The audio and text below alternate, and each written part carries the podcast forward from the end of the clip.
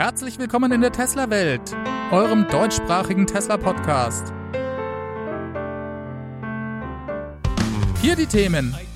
Umsatzrückgang im Q3, 40-prozentiger Absatzeinbruch in den USA und der Porsche Taycan schlägt das Model S.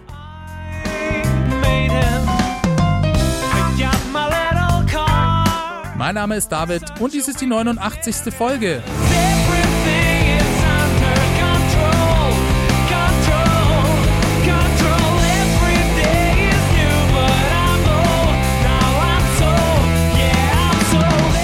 Hallo und herzlich willkommen alle zusammen zu dieser Clickbait-Ausgabe der Tesla-Welt. Ich freue mich, dass mein genialer Plan, nur negative Überschriften auszuwählen, funktioniert hat. Ihr habt selbstverständlich nur deswegen eingeschaltet, um hier alles über den Niedergang von Tesla zu erfahren. Moment, war da was? Ja, der Earnings Call und Tesla hat megamäßig abgeräumt und hatte eigentlich nur Positives zu berichten. Inzwischen sind rund zwei Wochen vergangen ich hatte euch darüber in der letzten Folge ausführlich berichtet.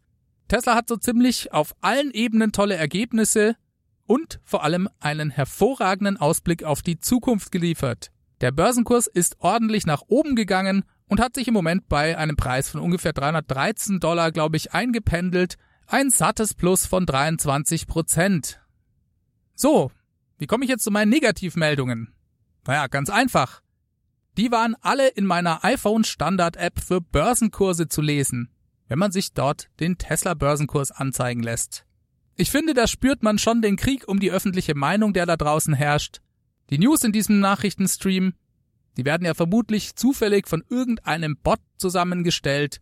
Für mich bieten sie daher aber einen ganz interessanten Überblick an, was denn da draußen alles so an Meldungen und Berichten unterwegs ist das war ein paar Tage nach dem Call dann fast schon amüsant zu beobachten, denn oben sah man den Aktienkurs, der in den letzten Tagen ja zwischenzeitlich sogar um bis zu 30 Prozent gestiegen war, und unten drunter standen lauter Hiobs-Botschaften. Hier waren Dinge zu lesen wie Tesla-Aktie, der Autohersteller verliert an Wert von Focus Online oder Tesla macht weniger Umsatz oder Tesla verkauft fast 40 Prozent weniger Fahrzeuge in den USA oder auch Tesla hat Probleme in Deutschland. Unterlassungsklage gegen Tesla wegen unlauteren Wettbewerbs. Und bei solchen News ist es, glaube ich, auch kein Wunder, dass ich am Wochenende bereits wieder gefragt wurde, sag mal David, Tesla? Die gehen doch bald pleite, oder? Tja, warum ist das denn so? Ich habe gerade von einem Krieg gesprochen und ich denke, es ist wirklich ein Medienkrieg, der hier geführt wird. Für mich liegt das daran, dass es bei der Sache um sehr viel Geld geht. Tesla ist ja eines der Unternehmen, gegen die am allermeisten an der Börse gewettet wird. Die meisten von euch wissen das sicherlich. Der Anteil der leer verkauften Aktien macht rund 21 Prozent des Gesamtvolumens bei Tesla aus. Stand 15. Oktober waren das 37,2 Millionen Aktien, die geschortet wurden. Es gibt also viele Leute, die auf den Bankrott von Tesla wetten. Die profitieren finanziell direkt, wenn es Tesla schlecht geht. Und die haben dementsprechend einen finanziellen Anreiz, Tesla aktiv schlecht zu reden. Das ist nicht der einzige Grund für all diese Schlagzeilen. Tesla zieht generell Klicks an und schlechte News verkaufen sich einfach auch besser. Aber es gibt diese organisierte Stimmungsmache gegen Tesla. Und manche Medienkanäle und sogar Journalisten sind dafür inzwischen regelrecht bekannt. Tja, und dann kann man sich sicher auch gut vorstellen, dass es manche Industrien gibt, die durch die disruptive Technik von Tesla direkt in ihrer Kernkompetenz bedroht werden die könnten auch Interesse haben, Tesla, wenn schon nicht aufzuhalten, dann doch zumindest auszubremsen. Dass wir weg vom Verbrennungsmotor hin zur Elektromobilität gehen, das ist, glaube ich, allen in der Ölindustrie und auch in der Automobilindustrie inzwischen klar. Der Krieg wird meines Erachtens darum geführt, zu welchem Zeitpunkt das passiert. Und hier zählt einfach jeder Tag. Die Ölindustrie verdient an jedem Tag, an dem mit Verbrennungsmotoren weitergefahren wird, Milliarden Dollar und man muss, glaube ich, kein Verschwörungstheoretiker sein, um sich vorzustellen, dass es auch finanziell Sinn machen könnte, Leute darauf anzusetzen, Entwicklungen in diese Richtung gehen zu torpedieren und öffentlich anzugreifen. Ich will noch ganz kurz auf diese Negativmeldungen eingehen. Die einzelnen Schlagzeilen sind faktisch meist nicht falsch, sie stellen aber eben keinen Gesamtzusammenhang her und dienen damit ausschließlich dem Ziel, bestenfalls Klicks zu generieren und wenn man böse Absicht unterstellt, dann eben Tesla schlecht zu machen und Leser gezielt in die Irre zu führen. Also, Tesla macht weniger Umsatz. Ja, das stimmt. Trotzdem macht Tesla Gewinn und über einen größeren Zeitraum betrachtet steigt auch bei Tesla der Umsatz. Daher ist für mich diese Schlagzeile reines Clickbait. Ich habe ja diesen Punkt bereits ausführlich in der letzten Folge besprochen, daher gibt's dazu auch gar nicht mehr zu sagen. Dann die beste Schlagzeile. Tesla verkauft 40% weniger Fahrzeuge in den USA. Das fand ich ja ehrlich gesagt schon den Hammer. Wenn man das liest, naja, dann kann man eigentlich nur schlussfolgern, dass die Nachfrage massiv zurückgegangen sein muss und dass es Tesla wirklich schlecht geht. Woher kommt es also? Es stimmt tatsächlich. Wenn man das Q3 2018 mit dem Q3 2019 in den USA vergleicht, wurden hier wirklich deutlich weniger Fahrzeuge geliefert. Naja, da müssen wir uns halt mal zurückerinnern. Was war denn in Q3 2018? Richtig, da hat Tesla angefangen, massiv die Produktion bei Model 3 zu steigern. Zum ersten Mal gelang es Tesla in großer Masse das Model 3 herzustellen und auch auszuliefern. Damals gab es eine Verdreifachung der Lieferzahlen im Vergleich zum Q2 und Tesla hatte ja zu dem Zeitpunkt auch noch einen hohen Auftragsbestand von über drei Jahren angestauter Bestellungen abzuarbeiten. Zusätzlich gab es bis Ende des Jahres 2018 in den USA auch noch die volle Steuererleichterung von 7500 Dollar. Daher ging auch damals die gesamte Produktion in die USA. Es gab keinerlei internationale Lieferungen und daher hatte Tesla auch überhaupt kein Problem, im Q3 2018 83.775 Fahrzeuge insgesamt, davon waren 56.000 Model 3, in den USA an den Mann bzw. an die Frau zu bringen. Im Q4 waren es dann sogar noch etwas mehr, also könnt ihr euch gleich fürs nächste Quartal merken, hier werden wir nämlich dasselbe Phänomen erleben. Tesla liefert ja inzwischen das Model 3 international aus. Q3 2019 war ein absolutes Rekordquartal aber die Autos gingen eben nicht mehr komplett in den amerikanischen Markt. Daher dieser Rückgang bei den absoluten Lieferzahlen, eine Schlagzeile, dass Tesla einen Einbruch um die 40 Prozent erlitten habe, ist dementsprechend faktisch wahr. Leider wird dadurch aber eben auch eine schwache Nachfrage impliziert, was selbstverständlich absoluter Humbug ist. Das Gegenteil ist der Fall, die Nachfrage steigt und Tesla kommt mit der Produktion kaum nach. Kommen wir mal zu der letzten Meldung betreffend der Unterlassungsklage der Zentrale zur Bekämpfung unlauteren Wettbewerbs. Das ist ein Verein und der ist unzufrieden, wie Tesla Autopilot und insbesondere die Funktion Full Self Driving oder wie das auf Deutsch heißt, volles Potenzial für autonomes Fahren in Deutschland vermarktet. Wer oder was ist denn dieser Verein überhaupt? Die Wettbewerbszentrale beschreibt sich als so eine Art Selbstkontrollinstanz der deutschen Wirtschaft, die sich grenzüberschreitend für die Durchsetzung des Rechts gegen den unlauteren Wettbewerb einsetze. Finanziert wird sie von mehr als 1200 Unternehmen und über 800 Kammern und Verbänden der Wirtschaft. Ich zitiere euch mal die Beschreibung auf der Webseite. Als unabhängige Institution der deutschen Wirtschaft fördert die Wettbewerbszentrale die Eigenverantwortung der Unternehmen gegenüber der Gesellschaft und Konsumenten für einen funktionierenden und lauteren Wettbewerb. Die Wettbewerbszentrale ist kein Lobby- oder Interessensverband, sondern vielmehr eine Selbstkontrollinstitution der gesamten Wirtschaft mit der Aufgabe, den Wettbewerb im Interesse der Allgemeinheit zu schützen. Sie ist aber auch kein Verbraucherschutzverband, sondern Verbraucherschutz sei oft eine Art Automatismus infolge ihrer Arbeit, erklären sie weiter. Klingt nicht schlecht.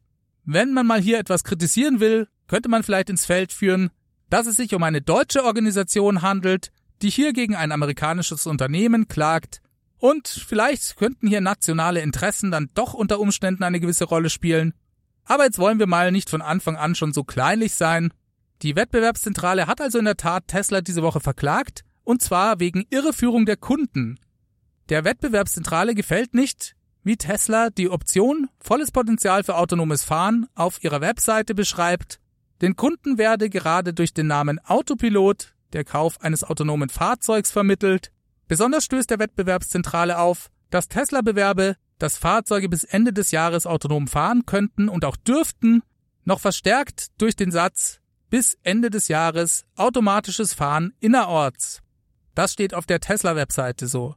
Das sei offensichtlich nicht der Fall und daher auch die Klage. So, schauen wir uns mal an, was Tesla auf der Webseite überhaupt schreibt. Ich zitiere, da steht Autopilot ermöglicht automatisches Lenken, Beschleunigen und Bremsen unter Berücksichtigung von Fahrzeugen und Fußgängern auf seiner Spur Unter volles Potenzial für autonomes Fahren steht dann auch tatsächlich bis Ende des Jahres Ampel- und Stoppschildererkennung mit Anhalte- und Anfahrautomatik, automatisches Fahren innerorts, erweiterte Funktion herbeirufen, Ihr geparktes Fahrzeug findet Sie auf Parkplätzen und kommt zu Ihnen.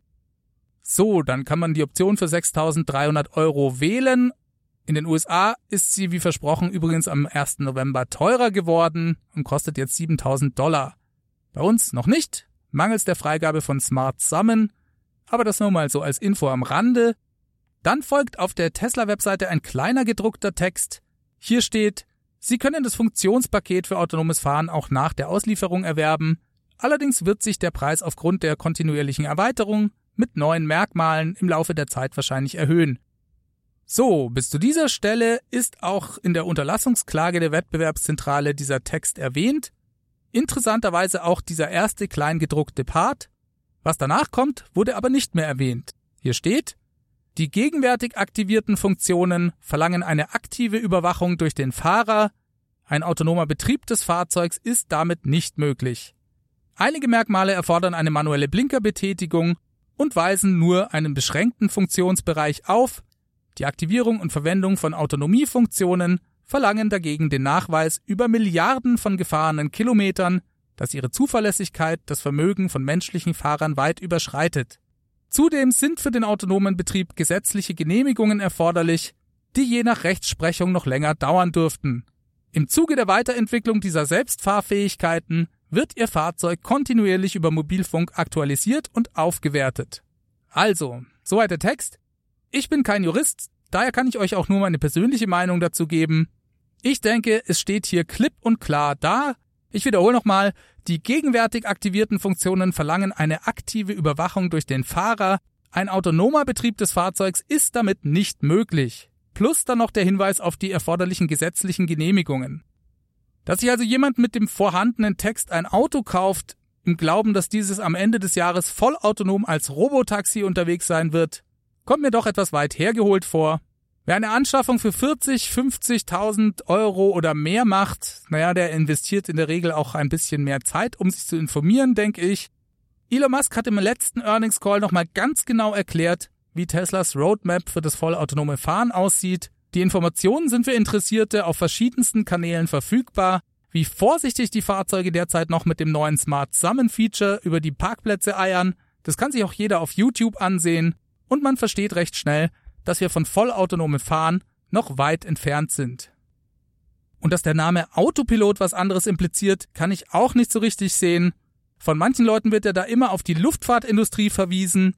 Aber echt, sorry Leute, ein Flugzeug mit Autopilot, das fliegt doch auch nicht vollautomatisch, sondern es bedarf weiterhin des Piloten und auch des Co-Piloten.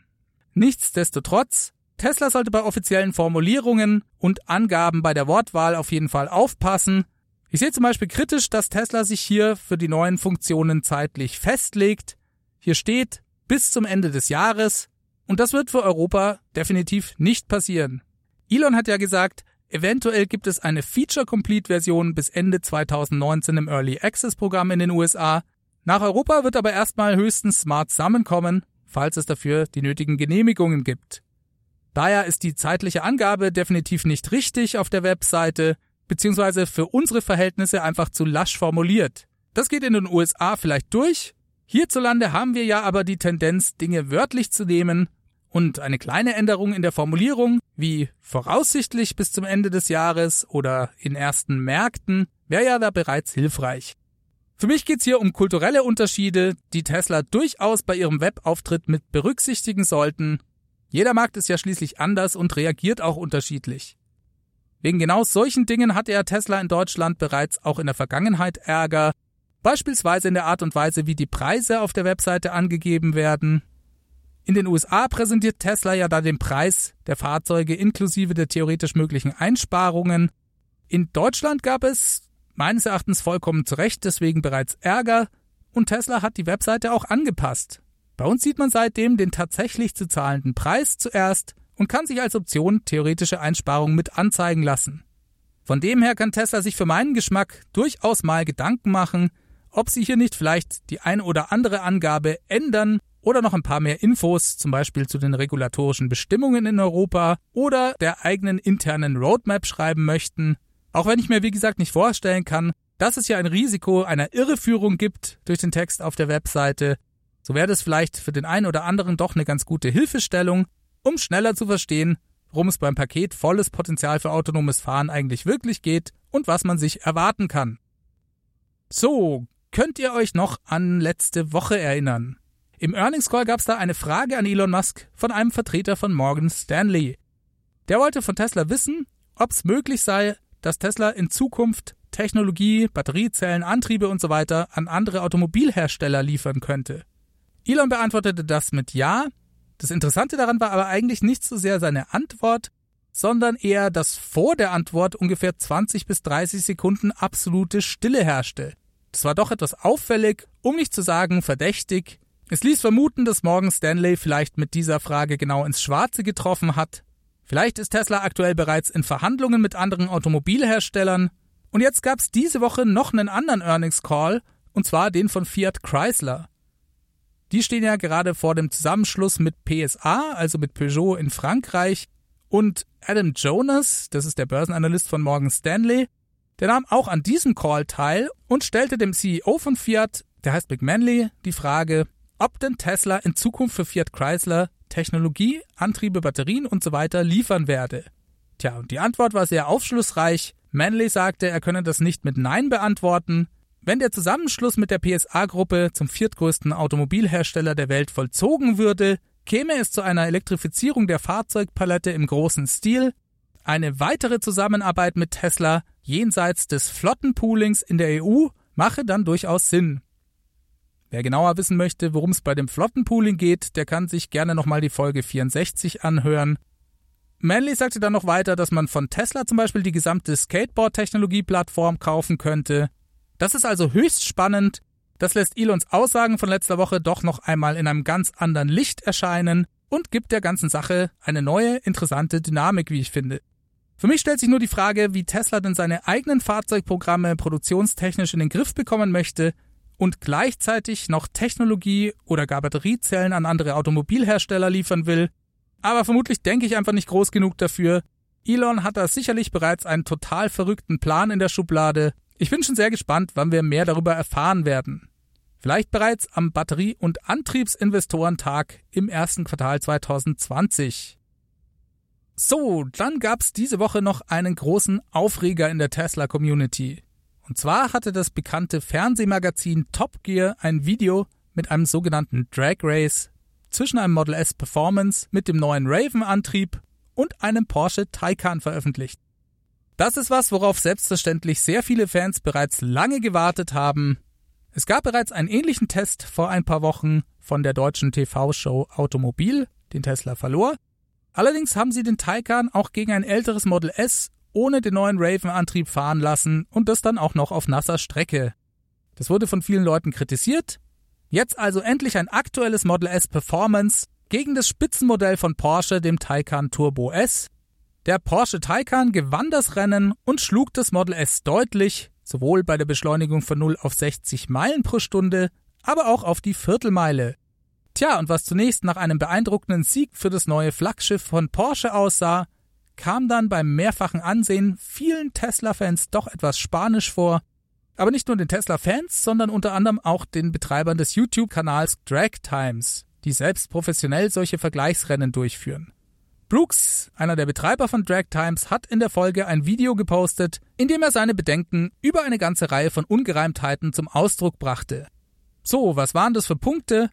Was als erstes auffiel, war eine gewisse Diskrepanz zwischen den von Tesla angegebenen Beschleunigungswerten beim Model S und dem Ergebnis bei Top Gear.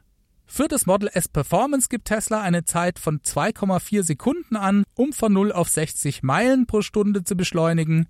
Bei Top Gear wurde für das Model S eine Zeit von 2,68 Sekunden von 0 auf 60 Meilen pro Stunde gemessen und die Viertelmeilenzeit mit 11,08 Sekunden angegeben. Demgegenüber stand die Zeit des Porsche Taycan Turbo S, der die 0 auf 60 Meilen pro Stunde in 2,61 und die Viertelmeile in 10,69 Sekunden zurücklegte. Und vor allem diese Viertelmeilenzeit, Die ließ Brooks stutzig werden, da Zeiten von 10,5 oder 10,6 Sekunden von Model S Performance-Besitzern regelmäßig gemessen werden. Dann fiel auch noch auf, dass das Tesla Model S anscheinend nicht im Launch-Mode gestartet wurde. Das ist bei Teslas Performance-Modell die Möglichkeit, das letzte bisschen an Leistung noch rauszukitzeln. Der Launch Mode bringt ungefähr nochmal 35 PS mehr Spitzenleistung und muss im Ludacris Plus Modus extra zusätzlich aktiviert werden. Es erfolgt dann eine Abfrage am Bildschirm, ob man das denn wirklich möchte, die man mit Ja, los geht's oder Ich will zurück zu meiner Mami beantworten kann. Und in der Folge ändert sich dann auch die Anzeige auf dem Display im Fahrzeug und die Batterie wird nochmal besonders auf Temperatur gebracht. Tja, und genau das fehlte in dem Video von Top Gear, von der Änderung im Display war nichts zu sehen. Jetzt handelt es sich ja bei einem Video um einen Zusammenschnitt verschiedener Aufnahmen, die zum Teil stark geschnitten werden. Theoretisch hätte es also sein können, dass Top Gear nicht das echte Rennen zeigte, sondern andere Bilder, die zwischenzeitlich aufgenommen wurden. Damit könnte man das Fehlen des aktivierten Launch-Modus im Display erklären. Ja, aber Brooks von Drag Times, dem fiel dann noch was anderes auf. Startet man ein Model S nämlich im Launch-Modus, so gibt es kurz bevor das Fahrzeug nach vorne katapultiert wird, einen Lastwechsel, durch den sich das Hinterteil des Fahrzeugs absenkt. Auch davon war im Video überhaupt nichts zu erkennen, was Brooks zu dem Schluss brachte, dass der Launch Mode definitiv nicht aktiviert gewesen sein konnte. Er bezeichnete das Video von Top Gear sogar als Fake News. Das lag unter anderem auch daran, dass sich zusätzlich noch herausstellte, dass die von Top Gear angegebenen Zeiten für das Model S aus einem ganz anderen Rennen stammten. Top Gear hatte ein anderes Model S Performance bereits 2017 mal gegen einen Mercedes AMG E63S antreten lassen und die beim aktuellen Video angegebenen Zeiten entsprechen auf die Zehntelsekunde genau den Zahlen aus dem 2017er Video. Top Gear hat hier einfach alte Zahlen genommen, ohne es anzugeben. Und das ist natürlich mehr als nur ein grober Fehler. Zudem gab es 2017 auch noch gar keinen Raven-Antrieb beim Model S. Und als letztes fiel dann noch auf, dass während des gezeigten Rennens auf dem Bildschirm des Model S deutlich zu sehen war, dass der sogenannte Range Mode aktiviert war. Bei diesem wird nochmal die Leistung des Fahrzeugs beschränkt, um die Reichweite zu verbessern. Also ihr seht schon eine ganz schön heftige Geschichte und außerordentlich schade für den Porsche Taycan, wie ich finde, denn der hat ein hervorragendes Ergebnis in dem Rennen erreicht und konnte vor allem bei der Viertelmeile absolut glänzen. Hier scheinen die Zeiten zum Model S sehr nah beieinander zu liegen, sodass es durchaus sein könnte, dass der Taycan dem Model S auf der Viertelmeile gefährlich wird. Aber unter diesen Vorzeichen verliert Top Gear selbstverständlich jegliche Glaubwürdigkeit und ich wäre an Porsches Stelle stinksauer. Interessant war dann auch, dass Top Gear auf die Kritik reagierte und aber im Prinzip das Ergebnis nochmal bekräftigte. In keiner Weise gingen sie auf den Vorwurf ein, dass der Launch Mode nicht aktiviert gewesen sein soll, und auch zum aktivierten Range Mode gab es keinen Kommentar, Sie schrieben lediglich, dass beide Fahrzeuge über 85% Ladung hatten und dass bei Model S der Ludacris Plus Modus aktiviert war. Ja, aber das wurde ja auch gar nicht angezweifelt. Dass die 0 auf 60 Meilen Beschleunigungsergebnisse aus dem Jahr 2017 stammten, gab Top Gear offen zu. Sie begründeten das damit, dass sie bei dem aktuellen Test mit dem Model S noch schlechtere Ergebnisse, nämlich 2,83 Sekunden von 0 auf 60 Meilen pro Stunde gemessen hätten Dank des Rennen von 2017 wisse man aber, dass die damals gemessenen Zeiten mit dem Model S möglich seien. Deswegen habe man diese besseren Werte aus dem Jahr 2017 genommen und dem Model S quasi noch einen Gefallen getan. Ja, ich glaube, spätestens nach dieser Stellungnahme ist, glaube ich, klar, dass dies eine fadenscheinige Ausrede und ziemlicher Blödsinn ist. Top Gear hat ja, was Tests mit Teslas angeht, sowieso eine etwas belastete Historie. Im Jahr 2008 testete Top Gear den Tesla Roadster. Im ausgestrahlten Beitrag ging dem Roadster mitten während der Fahrt der Saft aus. Batterie war angeblich leer und das Team von Top Gear musste mit dramatischen Bildern das Auto von der Strecke schieben. Daraufhin verklagte Tesla Top Gear. Man könne den Batteriestand bei Tesla dank der Konnektivität der Fahrzeuge nachträglich auslesen. Die Batterie sei zu keinem Zeitpunkt leer gewesen. Zusätzlich hätte Top Gear ein Ersatzfahrzeug zur Verfügung gestanden, und der Tesla-Mitarbeiter, der das Fahrzeug zu Top Gear brachte, hätte auch noch ein vorgefertigtes Skript zu Augen bekommen, in dem die Szene vorab genau beschrieben war. Trotzdem gewann Top Gear den Prozess. Der Richter entschied, dass das Magazin als Unterhaltungssendung nicht zur Wahrheit verpflichtet sei und im Prinzip inhaltlich machen könne, was es wolle. Bei der aktuellen Story schaltete sich übrigens Elon noch per Twitter ein. Er schrieb, die Analyse von Drag Times ist korrekt. Außerdem werde es ein Software-Upgrade für das Model S bald geben, das die Spitzenleistung um weitere 50 PS erhöhe. Daher sollte das Model S den Porsche Taycan Turbo S im Rennen von 0 auf 60 und auch auf die Viertelmeile mit einem noch größeren Vorsprung schlagen. Elon geht also davon aus, dass das Model S den Taycan definitiv schlägt. Das neue Update erhöhe nur noch mal den Abstand.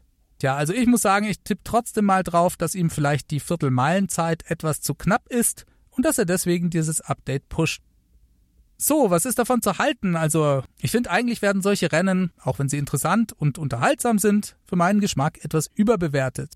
Ich finde, dass es insgesamt beides hervorragende Fahrzeuge sind, die sich in vielen Dingen ja auch gar nicht richtig vergleichen lassen und auch unterschiedliche Zielgruppen ansprechen. Aber was gar nicht geht, ist sicherlich, dass Top Gear hier offensichtlich lügt. Das ist einfach nur ärgerlich und es wird auch keinem der beiden Fahrzeuge gerecht. Was die Gründe dafür sind, da kann man natürlich nur raten. Auf jeden Fall ist es ein großer Imageverlust für Top Gear, aber ich finde auch für Porsche, weil viele Leute hier einen Betrugsversuch wittern und das färbt auch auf Porsche ab, selbst wenn sie vielleicht gar nichts dafür können. So, dann gibt's noch ein Software-Update. Tesla hat mal wieder die Visualisierung im Fahrzeug verbessert. Die Änderung kam mit dem Software-Update 2019.36.1 und damit erkennt Autopilot jetzt Pylonen an Baustellen und rendert diese auch in der Fahrbahndarstellung. Autopilot erkennt aber nicht nur die Pylonen, sondern er reagiert auch auf diese. Das Fahrzeug wechselt dementsprechend die Fahrbahn, wenn das nötig ist, oder schlägt zumindest den Fahrbahnwechsel vor. Dieses Update enthielt übrigens auch die von Elon angekündigten 5% mehr Leistung für das Model 3. Auch das versprochene One-Pedal-Driving soll Teil dieses Updates sein. Da bin ich ja schon mal auf erste Erfahrungsberichte von euch gespannt. Könnt ihr mir gerne schicken, sobald ihr das habt. Des Weiteren gab es auch noch ein anderes interessantes Feature namens Automatic Navigation. Zumindest heißt es so auf Englisch. Wenn diese Option aktiviert ist, versucht das Fahrzeug auf Basis von Kalendereinträgen oder Gewohnheiten automatisch eine Navigation zu starten und quasi zu erraten, wo man hin will, zum Beispiel von montags bis freitags, morgens in die Arbeit und abends wieder zurück nach Hause. Ebenfalls kann man ab jetzt eine tägliche regelmäßige Abfahrtszeit einstellen. Zu diesem Zeitpunkt stellt das Fahrzeug dann sicher, dass es genug geladen hat und selbstverständlich steigt man auch in ein angenehm vorklimatisiertes Fahrzeug ein. Ja, klingt nach einem interessanten Update. Wie gesagt, schickt mir gerne eure Erfahrungen damit. So, dann hatte ich noch ein paar Nachrichten, die es letzte Woche nicht mehr in die Earnings Call Folge geschafft haben, weil da einfach viel zu viel Infos drin waren. Hier ein Anruf von Benjamin. Wir hören da gleich mal rein. Hallo David, hier spricht der Benjamin aus Wiesbaden. Ich war ein Model 3, ähm, Long Range Dual Motor äh, seit März und bin eigentlich jeden Tag immer mehr begeistert von dieser Maschine. Ähm, auf deinen Wunsch hin dachte ich mir, ich melde mich heute mal telefonisch. Ähm, zwar habe ich zwei Punkte, die wollte ich mal ansprechen. Zum einen, seit dem letzten Update äh, steht lustigerweise nicht mehr Spotify, sondern Spotify äh, im Display. Da wollte ich mal nachhören, ob du irgendwie Idee hast, woher dieses Öl kommt. Und das andere war ähm, eine Beobachtung, die ich heute gemacht habe beim, beim Laden im Supercharger. Ähm, als ich zu meinem Model 3 zurückkam, und es war fast voll, ähm, habe ich gesehen, dass meine grüne Lampe am Ladeport ähm, sehr langsam flasht oder blinkt. Und der Nachbar mit seinem Model 3 Performance, der kam wohl gerade angerollt, ähm, die blinkte sehr hektisch. Ähm, sprich, mir ist aufgefallen, dass man wohl die Ladegeschwindigkeit anhand des Blinkens ähm, äh, beurteilen kann und somit kann man, wenn der ähm, Supercharger recht voll ist, äh, dann doch entscheiden, neben welches Fahrzeug man sich stellt, weil bekannterweise sollten ja nicht zwei Ports gleichzeitig belegt sein. Also von Ladeport A sollte nicht A und B belegt sein, sondern 1 und 2 A und B. Also immer im, im Abstand. Ja, das war's schon. Mach weiter so. Ich freue mich auf jeden Mittwoch für jede neue ähm, Podcast-Sendung. Bis dahin, viel Spaß. Ciao. Ja, vielen Dank, Benjamin. Das freut mich sehr, dass du mir eine Nachricht hinterlassen hast. Wie gesagt, dieser Podcast ist als Austauschplattform gedacht. Es macht das Ganze viel lebendiger und es bringt auch ein bisschen mehr Abwechslung mit rein. Also zu deiner Frage. Ich habe versucht, mich ein bisschen schlau zu machen, was das mit diesem Spotify auf sich hat. Und ich muss leider ehrlich gesagt sagen, ich habe nichts Vernünftiges gefunden. Das ist zwar sehr vielen Leuten aufgefallen, aber einen richtigen Grund dafür konnte ich leider nicht finden. Das Beste, was mir noch unter die Augen gekommen ist, war ein Link auf einem Wikipedia-Eintrag namens Metal Umlaut. Da ging es um die Verwendung von Umlauten bei Metal-Bands wie zum Beispiel Motorhead. Ob die Entwickler oder gar Elon verkappte Metal-Fans sind, das kann ich dir leider auch nicht so genau sagen. Falls jemand von euch da draußen noch einen anderen Hinweis dazu hat, dann kann er sich ja gerne bei mir melden.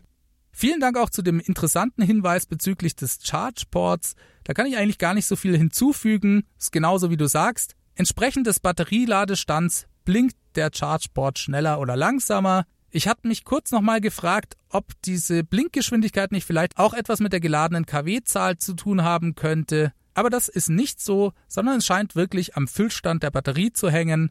Zu dem Thema fällt mir ansonsten noch das Regenbogen Easter Egg ein. Das kannst du aktivieren, indem du zehnmal oder mehr schnell oben auf den Ladestecker drückst. Das macht nicht ganz so viel Sinn wie die von dir beschriebene Funktion, aber es muss ja auch nicht immer alles Sinn machen. So, und dann habe ich noch zwei E-Mails von Christian bekommen. Christian fährt ein Model X und ist eigentlich höchst zufrieden damit. Er ist damit beruflich auch viel unterwegs und hatte eigentlich bisher noch gar keine technischen Probleme mit dem Wagen. Jetzt ist er aber auf einen Artikel auf autobild.de gestoßen, in dem es um Probleme mit der MCU geht, vor allem bei älteren Fahrzeugen. Die MCU ist die Media Control Unit und das ist im Prinzip der Rechner, der hinter dem Display steckt. Laut dem Artikel gibt es hier ein Problem mit dem in der MCU verbauten Flash-Speicher. Dieser werde von Tesla durch regelmäßige Software-Updates und eine übermäßige Speicherung von Logfiles überfüllt. Daraufhin gehe der Bildschirm dann nicht mehr und man könne das Fahrzeug auch gar nicht mehr laden. Tesla müsse dann die komplette MCU austauschen, was bis zu 1600 Euro kosten könne. So, und Christian hat diese Artikel doch sehr verunsichert, was ich gut verstehen kann. Zudem hat er dann noch vom Tesla Service Center in Hannover anscheinend die Info bekommen, dass man in Deutschland bei Tesla nicht wisse, wie man eine MCU wechseln solle. Ja, was ist davon zu halten? Also Christian, die Aussage von diesem Service Center Mitarbeiter verstehe ich überhaupt nicht. Ich weiß von einem anderen Service Center, dass dies ohne Probleme möglich ist. Tesla ist sehr wohl in der Lage, bei einem Schaden die MCU auszutauschen. Da also bitte nochmal nachhaken. Das finde ich eine sehr komische Aussage. Und von dem Artikel selbst halte ich ehrlich gesagt gar nichts, denn dieses Problem scheint längst gelöst zu sein. Bereits Anfang des Jahres gab es dazu hier in Foren Meldungen und auch in der Presse fand man damals ähnliche Artikel wie auf autobild.de. Technisch gesehen liegt es auch nicht an einem zu kleinen Flash-Speicher, der irgendwann voll ist, sondern bei dieser Art von Speicher ist es einfach so, dass der Speicher auf eine gewisse Anzahl von Schreib- und Lesevorgängen ausgelegt ist. Das ist auch bei jeder SSD-Festplatte im Laptop so. Per Definition können die also nur eine gewisse Anzahl von Schreib- und Lesezyklen aushalten und danach gehen sie irgendwann kaputt und dadurch ergibt sich dann eben auch eine gewisse Lebensdauer.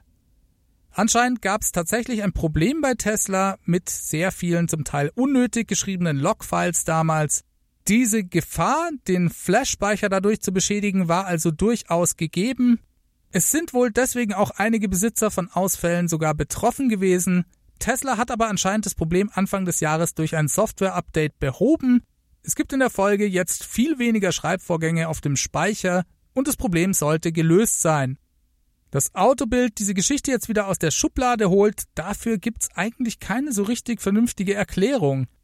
Im Artikel beziehen sie sich ja auf einen Tweet von Anfang Oktober, bei dem ein Servicetechniker von Tesla sich bei Elon über das Problem beschwerte und Elon antwortete darauf, das sollte längst gelöst sein.